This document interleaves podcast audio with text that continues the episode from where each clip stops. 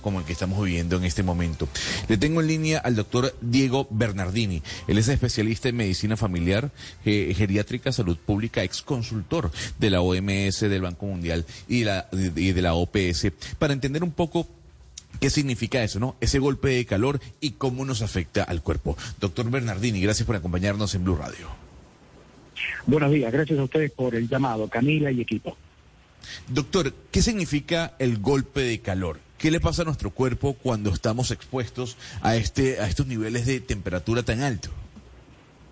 El golpe de calor como tal es una descompensación, una falla en el proceso de adaptación de nuestro organismo frente a un estímulo, que en este caso, digamos, es la situación que se presenta con altas temperaturas. En este sentido, a mí me parece que el mensaje que tenemos que dejar es que el golpe de calor puede llegar a un determinado momento donde constituye una urgencia médica y que además el golpe de calor provoca muertes. Y esto lo tenemos muy bien documentado. Vos recién mencionabas lo que pasó el año pasado en España, donde ya las altas temperaturas provocaron un exceso de mortalidad en miles de personas. Y tenemos un antecedente a inicios del siglo pasado de lo que fue también en Europa, Francia con más de 15.000 muertos y un total de 35.000, 40.000 muertos según los distintos registros en toda Europa.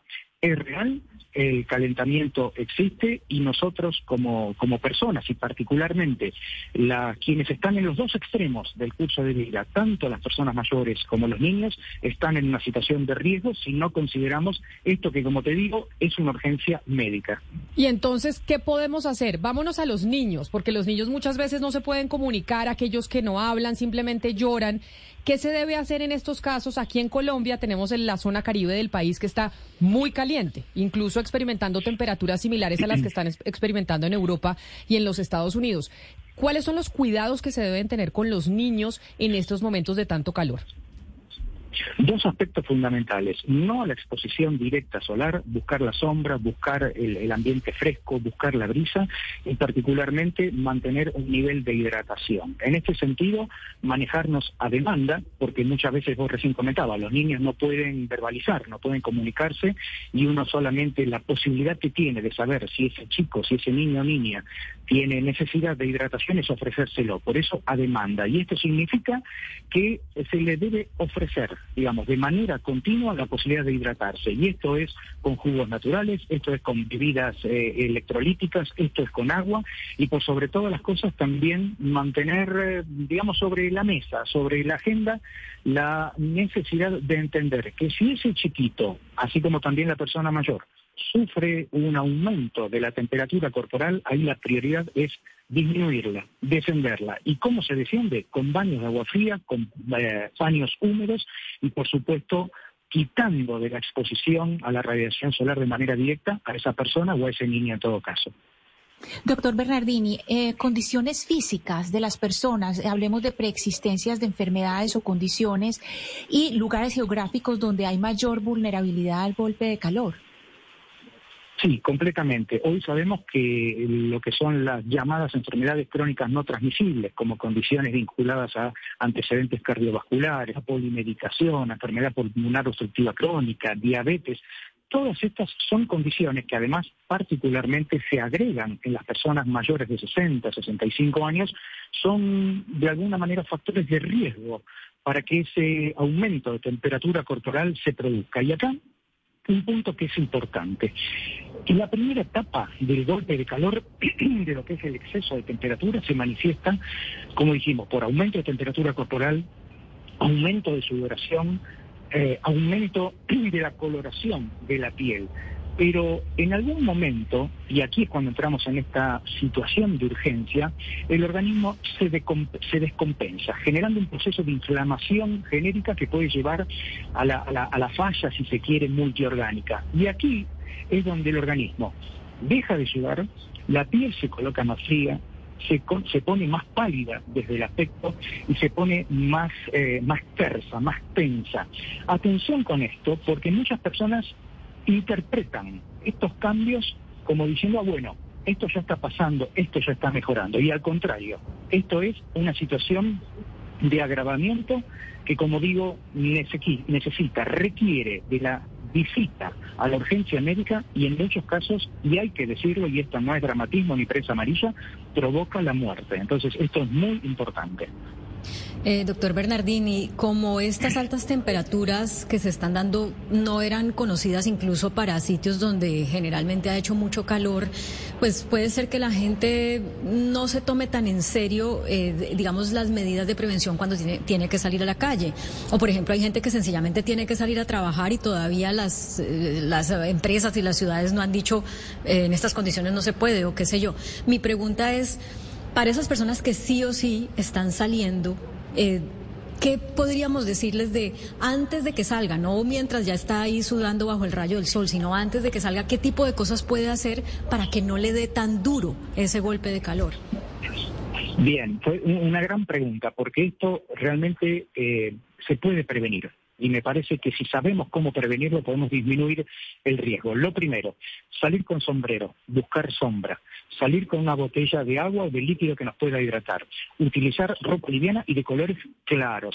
Y algo muy importante, muy importante para todos aquellos que hacen actividad física, que dejemos de hacer práctica de actividad física dos, tres, cuatro días o una semana no nos va a impactar significativamente en nuestra condición física, pero lamentablemente todavía nos anoticiamos de personas que salen a andar en bicicleta, que salen a correr e inclusive que salen a caminar a horas que no son prudentes, como particularmente las horas que van desde el mediodía hasta las 3, 4 de la tarde. Entonces, lo principal, buscar la sombra, buscar hidratación, ropa liviana, colores claros y particularmente si uno puede pasar la mayor parte de esos momentos más calurosos en lugares refrigerados o con sombra, es lo indicado.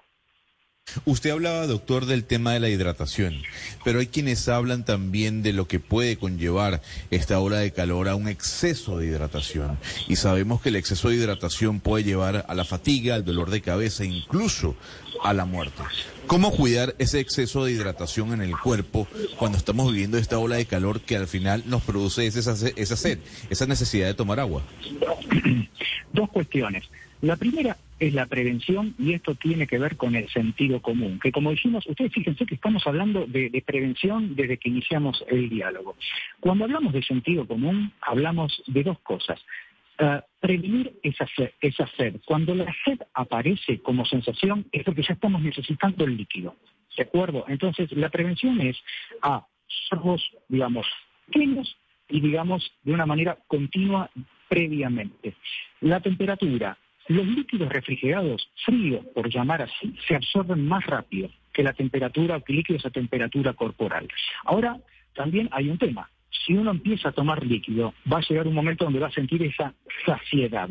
Y ahí es donde debemos detenernos. Por eso digo, sentido común y después otro elemento, que muchas veces, en la mayoría de los casos, porque esto lo hemos hablado y lo, compartimos con los pacientes, mejor que uno no se conoce a nadie. Entonces creo que ahí, eh, ahí están las pautas.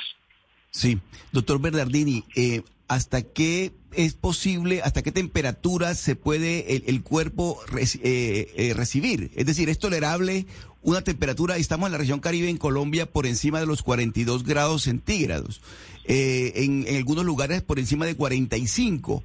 ¿Hasta dónde puede el cuerpo, el organismo, tolerar la temperatura, la alta temperatura? Acá hay un tema que es importante. Hoy no solo entra como variable la temperatura en sí misma, sino que hay un índice donde también interviene la, humedad y algún otro factor más que establece esas zonas de riesgo.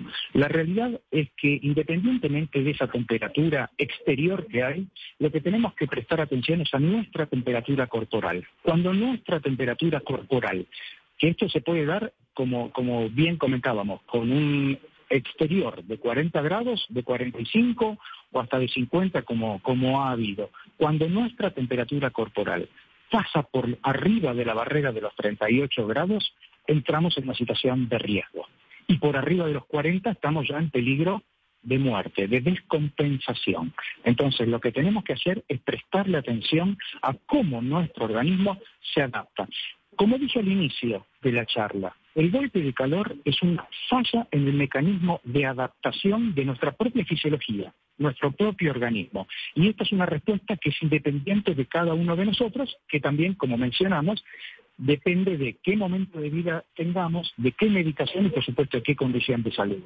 Y precisamente hablando de las condiciones de salud, doctor Bernardini, aquí en esta mesa de trabajo discutimos mucho y yo le digo a mi compañero Gonzalo Lázari que tiene que cuidarse, que tiene que comer bien, que tiene que hacer ejercicio, que no tiene que fumar, que tiene que dejar de comer grasas, porque además, Gonzalo, estoy viendo aquí el doctor Bernardini, Diego Bernardini, es el autor de un libro que se llama La Segunda Mitad los 50 más, vivir la nueva longevidad. Ahí estamos viendo eh, la carátula del libro para quienes están conectados con nosotros a través de nuestro canal de YouTube, que son como esas estrategias o esas formas para vivir, Gonzalo, mejor después de los 50. Esto, esto es fundamental porque eh, cayendo o yendo a este tema de la longevidad, todos los que hoy estamos vivos tenemos más expectativa de vida que nos precedieron. Y la salud en este sentido se convierte en algo muy, muy valioso. Entonces, el punto es, si logramos entender cómo funciona la salud, si logramos conocernos a nosotros mismos, vamos a tener una longevidad que no solo va a ser extendida, sino que va a ser de bienestar y de calidad. Y lo que es interesante es que estas situaciones tan extremas, porque esto también está estudiado, lo que son estos fenómenos de temperatura extrema cada vez se van a repetir con mayor frecuencia. Entonces tenemos que empezar a aprender a convivir con estas situaciones. Y entonces, ¿cuál sería esa estrategia? A ver, doctor, para la última pregunta de ese libro que usted escribió, para vivir una longevidad, la nueva longevidad, porque hoy en día la gente está viviendo mucho más que antes, ¿qué es, ¿cuál es la estrategia principal para vivir bien después de los 50? Entender que la salud, a medida que nos hacemos mayores, se convierte en un capital muy valioso. Todos nosotros hoy hemos podido salir de nuestras casas, levantarnos de nuestra cama, prepararnos nuestro desayuno, tomar nuestro vehículo, tomar el transporte público. Todo eso lo hacemos porque tenemos salud. El día que la salud se pierde, nuestro bienestar cae en picada. Entonces, me parece que lo principal es entender que la salud se convierte en un capital muy valioso. ¿Cómo tener salud? Bueno, con medidas preventivas frente a situaciones muy puntuales como la que hoy estamos conversando del golpe de calor, pero también entender la necesidad de un médico de familia que nos siga a lo largo del tiempo, que nos conozca, la necesidad de activarnos, de movernos, de tener una actividad física regular, continua, de ciertos cuidados alimenticios. Por ejemplo, frente al golpe de calor, comidas livianas, frutas, eh, verduras bien cocidas, alimentos cocidos y livianos que, digamos, prevengan la intoxicación, que porque el calor descompone y altera la calidad de los alimentos de una forma mucho más rápida, vínculos emocionales, amistades, afectos y, por supuesto, algo que es fundamental, un propósito de vida algo que nos estimule a levantarnos cada día de la cama, como dicen los japoneses, que son los que hoy en el planeta viven más tiempo. Doctor, yo lo voy a hacer una consulta eh, privada para mi papá. Que claro que, todo esto que usted acaba de decir entiendo que es fundamental para vivir mejor después de los 50. Doctor Diego Bernardini, mil gracias por estar con nosotros hoy aquí y regalarnos estos minutos para hablar de la salud en esta época en donde el planeta se está calentando tanto. Y tenemos que prepararnos nosotros también como seres humanos para afrontar esos nuevos cambios. Mil gracias y feliz día.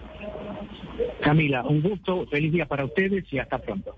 Ahí ya saben el doctor eh, Bernardini. Oiga, fantástico libro, Claudia. La segunda mitad, los 50 más, es cómo se debe vivir la nueva longevidad, porque sí es cierto que morir tan ancianos es una cosa...